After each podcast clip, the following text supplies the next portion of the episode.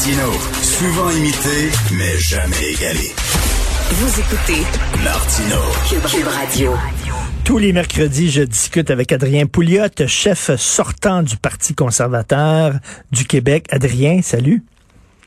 Bonjour, M. Martineau. Toi puis ta gang, là. Tu sais, ta gang, là, Adrien, là. Comment, que j'ai fait encore?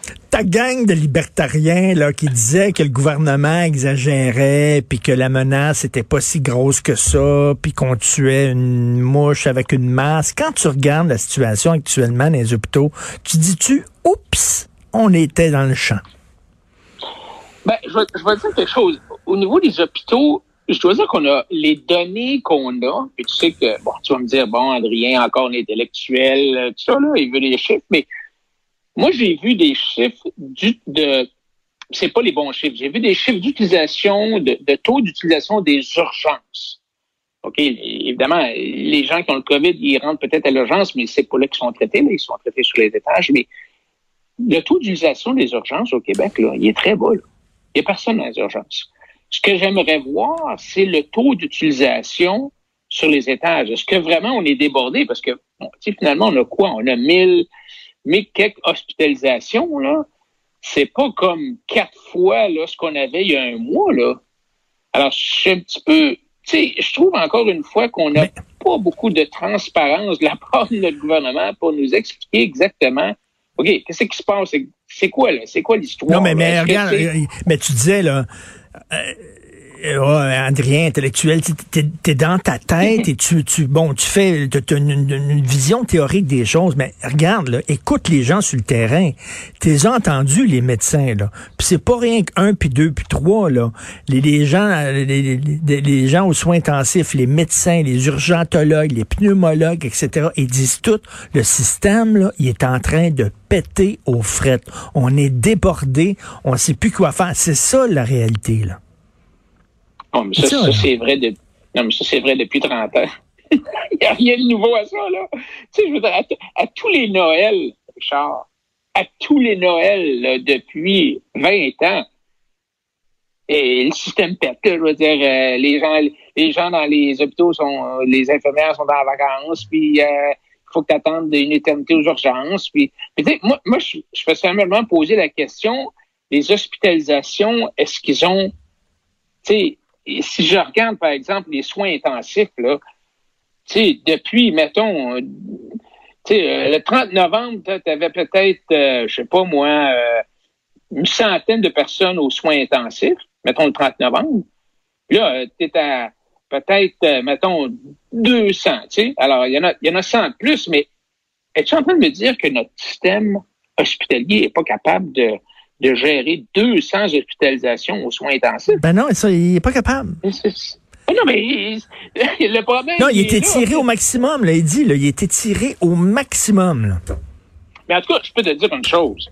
C'est que le grand confinement, le, le, reconfinement qu'on qu'on vraisemblablement on va nous annoncer ce soir à, 5 heures, ça marchera pas, là. Je veux dire, l'utilisation des confinements massifs mur à mur en cas d'apparition d'un nouveau virus, là, est-ce que tu réalises, Richard, que ça s'est jamais fait dans le passé, ça? Il n'y a pas de précédent à ça. C'est une expérience scientifique en temps réel qu'on est en train de faire sur la population humaine qu'on utilise comme des rats de laboratoire. Mais quand tu regardes les études scientifiques, est-ce qu'on est capable de dire de manière scientifiquement vérifiable que les confinements ont permis de contrôler le virus? Mais, la, réponse, la réponse est non. Mais as-tu, OK, mais as-tu une autre proposition? Moi, si j'étais François Legault, je dirais, OK, vous n'aimez pas le confinement, c'est quoi votre proposition d'abord? OK, il faut comprendre une autre chose, là. S'il n'y a pas de preuve que les confinements massifs, ça règle le problème, il y a des preuves que les confinements massifs ça crée des problèmes.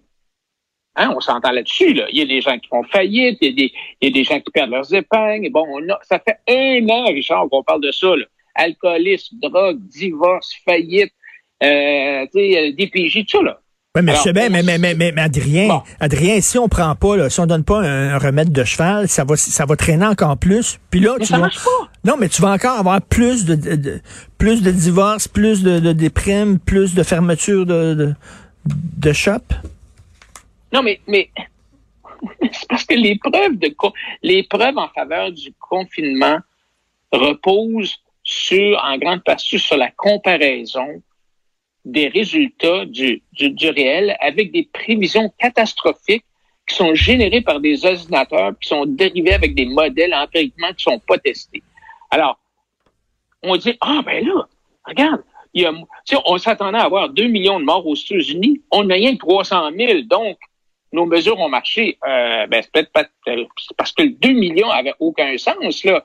Alors, les, mais par contre, les études anti-confinement, elles, sont fondées sur des preuves robustes et approfondies, confrontées aux données dont on dispose, puis qui examinent les résultats à la lumière des contrôles de la population, puis on voit que ça marche pas. Alors, on utilise la peur, la panique, puis la coercition, mais c'est des stratégies qui marcheront pas Mais- pour. mais- mais- euh, je- je- alors, alors qu'est-ce qu'on fait? Tu me dis tout le temps, qu'est-ce qu'on fait? Qu'est-ce qu'on fait? Bon. Ben, écoute, d'abord, un, on a un système de santé qui qui vaut pas le, je dirais pas le mot en ondes, là, mais tu sais, ça vaut pas, ça vaut pas cher. Mais deuxièmement, on a des CHSLD qui sont tout croches. On a encore du monde qui se promène d'un CHSLD à l'autre puis qui promène le virus. Mais ça, je suis d'accord avec Et- toi, et, là, y a et- une... et troisièmement, la, la- solution, là, moi, je pense que c'est la fameuse déclaration de Wade Barrington qui dit, écoutez, protection ciblée. Ciblons les gens qu'on veut protéger. C'est qui les gens qu'on veut protéger? On le sait, là, ça fait assez longtemps. C'est les personnes aînées, les personnes qui ont des conditions préexistentes. Mettons nos efforts là. Laissons les autres vivre leur vie. Puis, c'est comme ça qu'on va, on va avoir un, on va avoir un vaccin. Puis, entre-temps, on va, les gens qui sont en santé vont, vont attraper le virus, vont peut-être avoir un petit reniflement, un éternuement. Mais non, mais non, mais non, non, tu vis où, toi, là? J'ai un ami, moi, là, son frère a pogné le virus. Il n'y a pas un petit reniflement, tabarnouche, là. Il est à l'hôpital, Christy, là. Dire, Ouais, mais moi, il- il- OK, ben moi, je, là, mais là, OK, moi, pas un petit frère reniflement, là. Non. Ben, peu. Ben, moi, mon frère l'a pogné, puis euh, il est resté au lit pendant une semaine, là. Tu sais, il a eu la grippe pendant une semaine, puis euh, il a récupéré. Tu peux pas utiliser ton chum.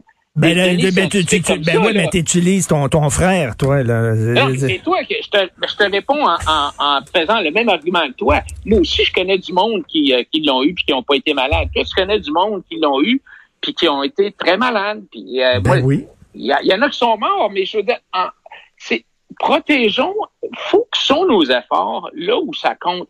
Les gyms, les restaurants.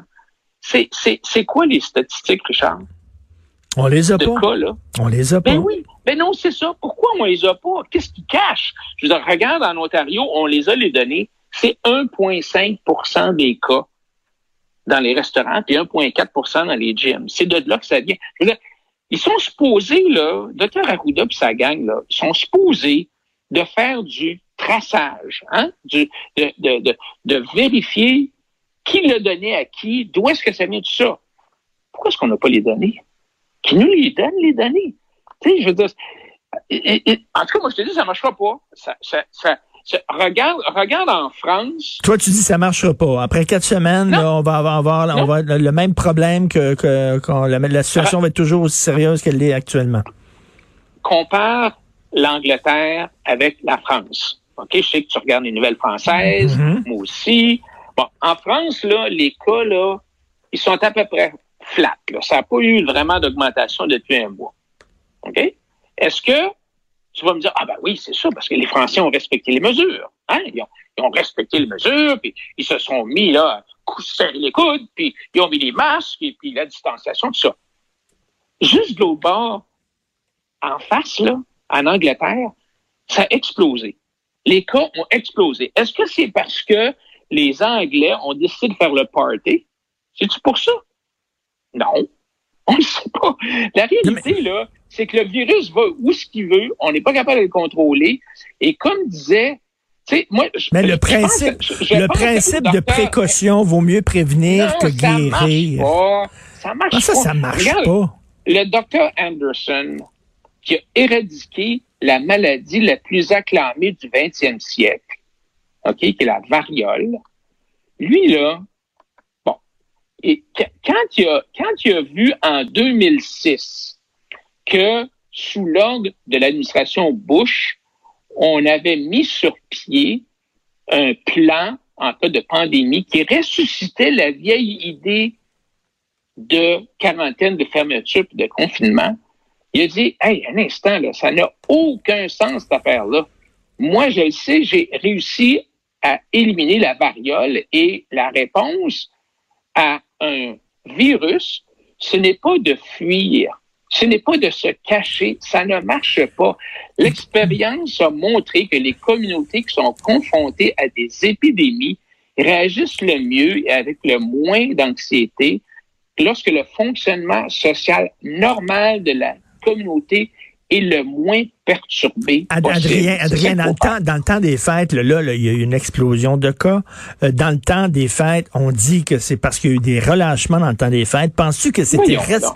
penses-tu que c'était responsable de la part de ton candidat à la chefferie, Éric Duhem, qui a fait une, une il a lancé une pétition pour pouvoir euh, faire des rassemblements de groupes, une dizaine de personnes dans le temps des fêtes? Ça, penses-tu, compte tenu de ce qui s'est passé, compte tenu de la situation actuelle, penses-tu que c'était responsable de faire ça?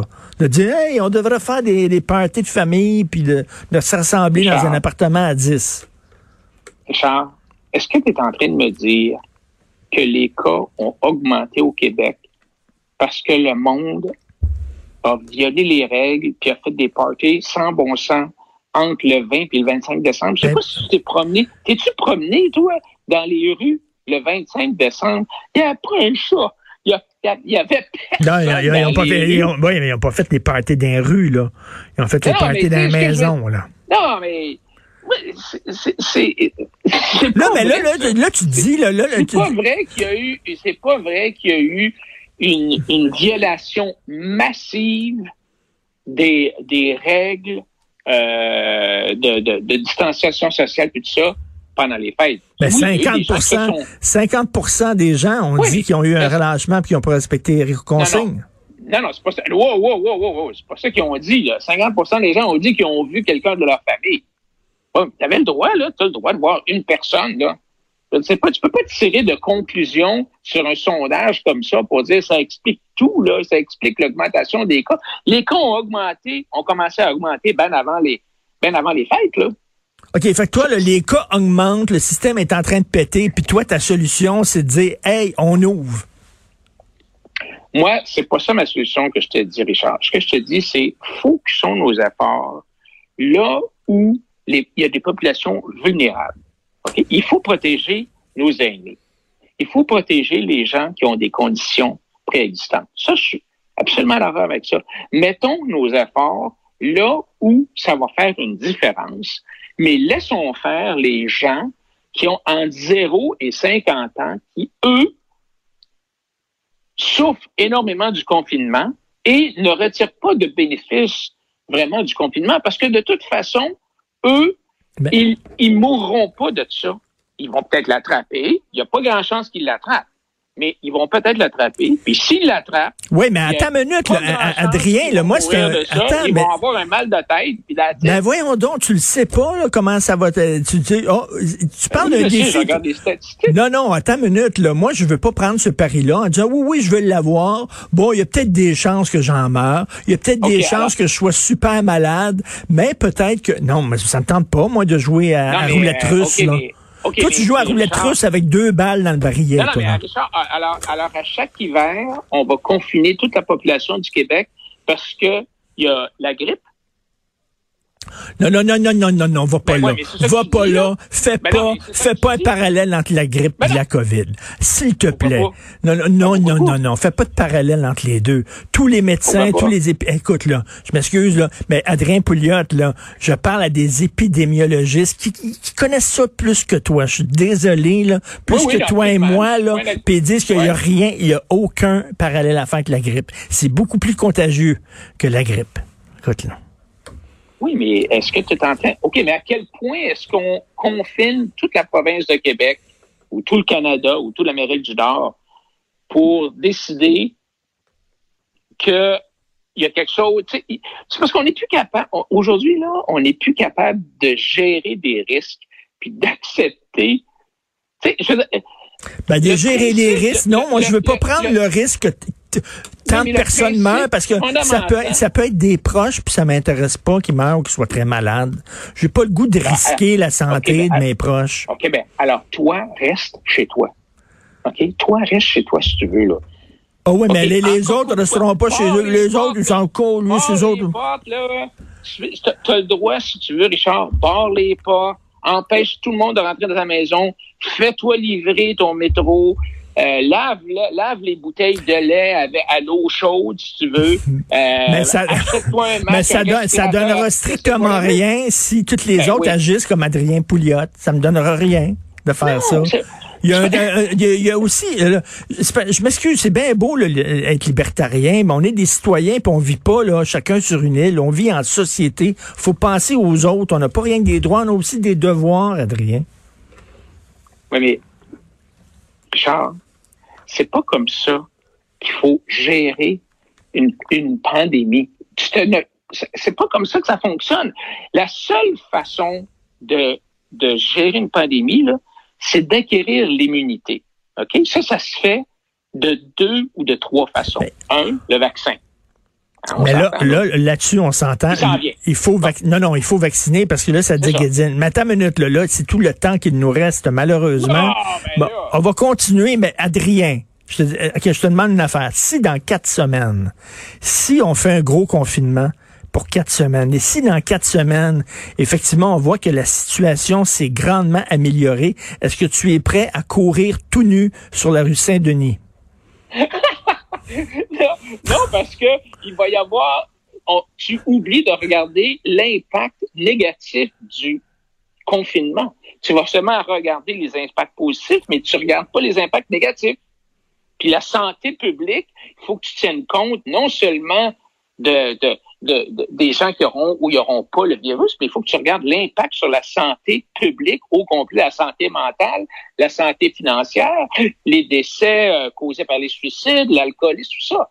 Alors, tu, tu ne regardes, tu peux pas regarder rien qu'un côté de la médaille. Il faut que tu regardes les deux côtés de la médaille, puis que tu te poses la question, est-ce que ça vaut la peine d'avoir tout fait ça, ben, alors que on, va voir dans, on va voir dans on va, on va, on va reprendre la chicane la semaine prochaine. on aura peut-être plus de temps, puis on pourra chicaner là-dessus, mais c'est certain que dans quatre semaines, si les résultats sont bons.